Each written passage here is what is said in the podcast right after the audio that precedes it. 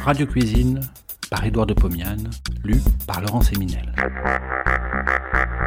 De 1923 à 1929, Édouard de Pomiane présente, tous les vendredis soirs sur Radio Paris, ce qui fut sans doute la première émission culinaire radiophonique. Cela s'appelait Radio Cuisine. Près d'un siècle plus tard, nous donnons à réentendre ces quelques 200 chroniques qui firent la joie des auditeurs de l'époque. Cette semaine, à propos des profiteroles. Jamais un sujet de chronique ne m'apporta une plus volumineuse correspondance que celui où j'ai traité de profiteroles. Ai-je été incompris? Ai-je été trop peu clair? Je ne sais. Je constate seulement que nombreux sont les auditeurs et les auditrices qui m'ont confessé leur échec en me demandant les raisons de ceci.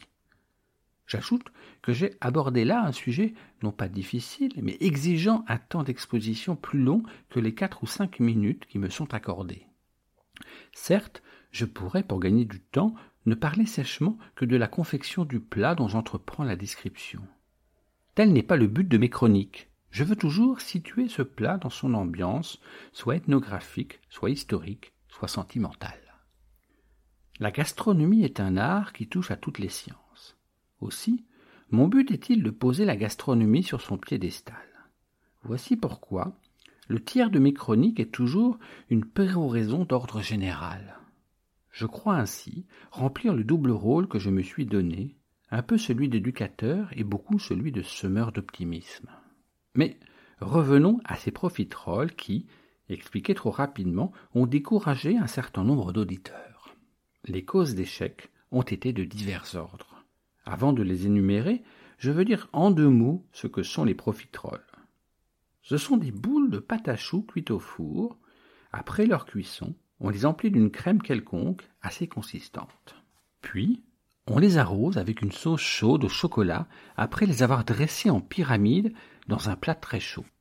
Je n'ai aucune récrimination contre la crème ou la sauce. Je n'y reviens donc pas. On s'est plaint de la pâte.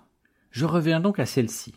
Nombreuses sont les auditrices qui, après avoir suivi mes conseils, ont sorti du four non pas des boules, mais des amas de pâte tout plats et n'ayant pas soufflé.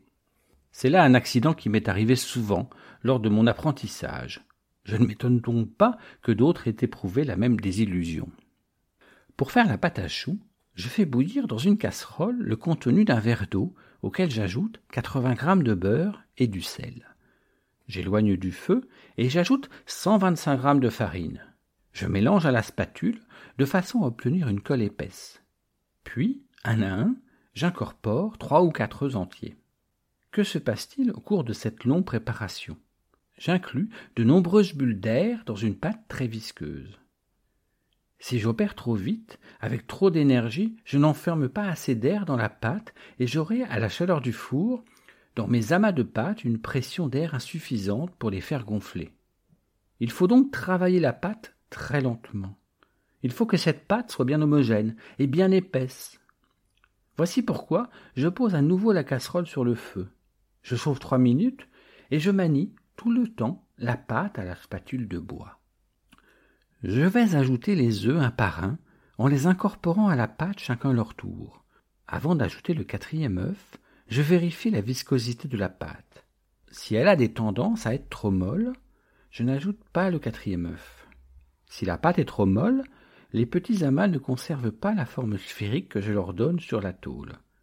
Les choux s'écraseront, s'étaleront et se présenteront sous forme de galettes. Je vous conseille donc d'ajouter toujours, petit à petit, le quatrième œuf après l'avoir battu en omelette. Vous pouvez ainsi vous arrêter à temps. Bien entendu, cet attonnement ne s'adresse qu'aux personnes faisant la pâte à choux pour la première fois. Après un ou deux échecs, on réussit toujours, si l'on veut bien raisonner. La pâte est faite. J'en dispose vingt petits tas sur une tôle bien graissée. Je porte au four.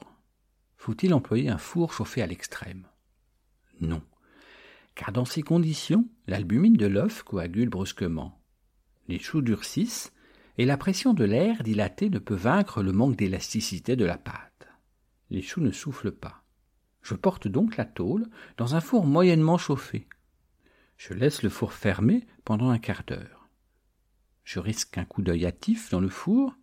Les choux ont soufflé, mais ils sont encore palots.